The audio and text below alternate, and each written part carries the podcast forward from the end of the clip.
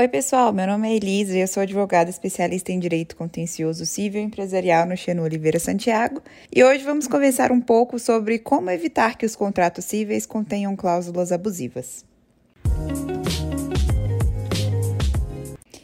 Afinal, o que é uma cláusula abusiva? Bom, a cláusula que a gente chama de abusiva é aquela que estabelecemos uma relação desproporcional de vantagens e desvantagens entre as partes envolvidas. Só por esse conceito, a gente consegue inferir que, a despeito das cláusulas que a jurisprudência e a legislação já classificam automaticamente como abusivas, a interpretação quanto à validade das disposições contratuais é muito subjetiva e, em muitos casos, vai depender da interpretação de um juiz.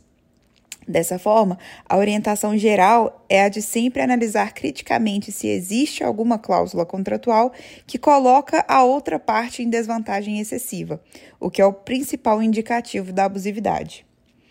Vamos abordar alguns pontos que devem ser observados no momento da elaboração dos contratos, mas devemos esclarecer que em se tratando de contratos que serão analisados sob a ótica do direito do consumidor, a legislação aplicável é a consumerista, que possui especificidades diversas dos contratos puramente civis. É, nesse sentido, muito se fala sobre abusividade em cláusulas inseridas nos contratos de adesão. O contrato de adesão é aquele que, em que os direitos, deveres, condições são estabelecidos pelo proponente, sem que o aderente possa discutir ou modificar o conteúdo, ou que tem esse poder de forma bastante limitada. Uh, e somada às disposições específicas de proteção do consumidor, essa limitação da discussão sobre os conteúdos das cláusulas contratuais exige atenção dobrada na hora da elaboração dos contratos padronizados. Assim, além daquela orientação geral de verificação quanto à existência de alguma cláusula que coloca o consumidor em desvantagem excessiva, algumas orientações que são fixadas pela própria legislação e pela jurisprudência como a, a utilização de termos claros e com caracteres ostensivos e legíveis. Uh, não inserir cláusulas que subtraiam ao consumidor a opção de reembolso de uma, quantia, de uma quantia já paga. Não inserir cláusulas que transfiram responsabilidade a terceiros ou que imponham representante para concluir ou realizar outro negócio jurídico pelo consumidor, além de diversas outras orientações que estão previstas, por exemplo, no artigo 51 do CDC.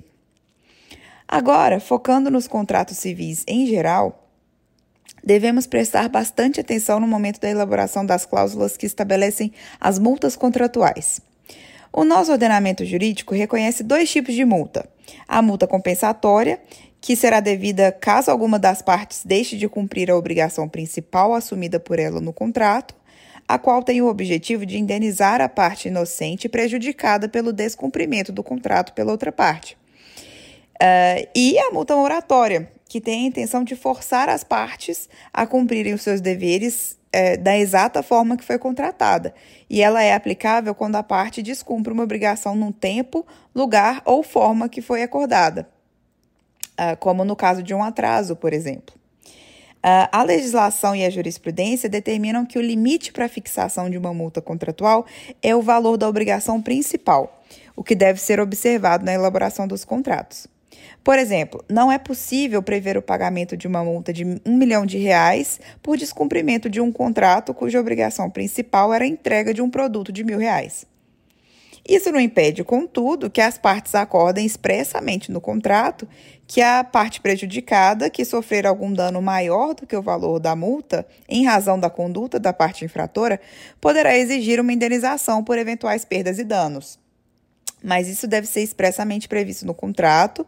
Caso contrário, ainda que o prejuízo exceda o previsto na cláusula penal, não poderá o credor exigir indenização suplementar.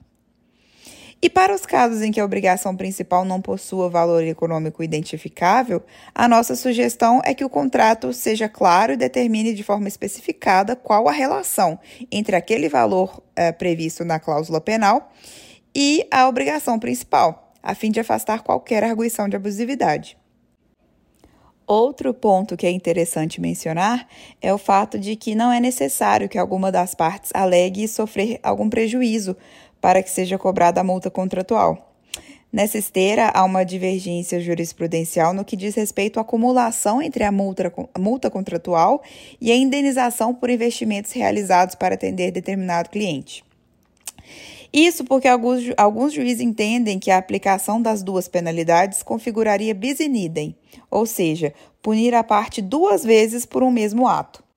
Assim, caso opte por prever ambas as penalidades no contrato, a orientação é redigir as cláusulas de uma forma bem clara, no sentido de que a intenção da multa contratual seja desestimular o inadimplemento contratual indicar expressamente na cláusula que prevê indenização por investimentos realizados quais exatamente foram esses investimentos, se ela será devida durante toda a vigência contratual e é sugerido também manter a comprovação de todos os gastos que foram realizados, que vão sustentar a previsão dessa indenização no contrato. Assim, são diversas as orientações jurídicas que podem ajudar a evitar problemas com alegações de abusividades nas cláusulas contratuais, o que evidencia a necessidade de se manter um acompanhamento jurídico adequado. Além de estar de, de, acordo com a legislação, o redator do contrato deve estar atento às tendências jurisprudenciais, o que poderá ser decisivo caso haja algum litígio entre as partes. Muito obrigada e até a próxima.